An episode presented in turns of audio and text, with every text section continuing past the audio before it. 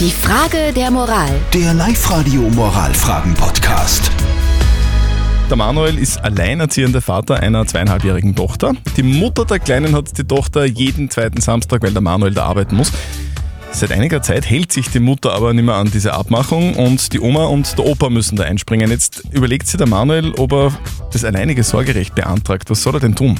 Ihr habt uns eure Meinung als WhatsApp-Voice reingeschickt. Das ist die Meinung von der Lisa aus Scherding.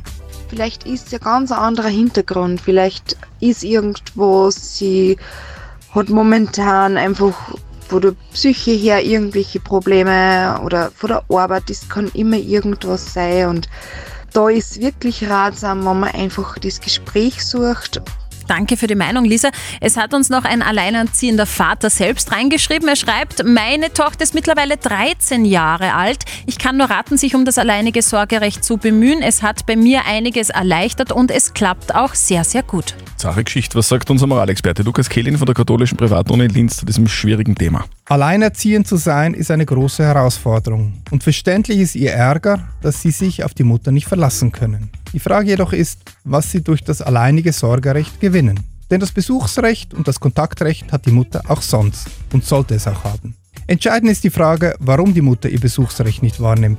Viel gewonnen ist, wenn sie mit ihr das Gespräch suchen und mit ihr reden, so schwierig es auch sein mag, zum Wohl des Kindes. Also wir fassen zusammen, du solltest es vielleicht jetzt einmal nicht machen, dieses alleinige Sorgerecht Nicht vielleicht sofort. nicht sofort beantragen und zuerst einmal mit der Mutter des Kindes reden und dann kommt man vielleicht eh von selber auf einen grünen Zweig. Und das Wichtigste ist natürlich, dass es eurer Tochter gut geht.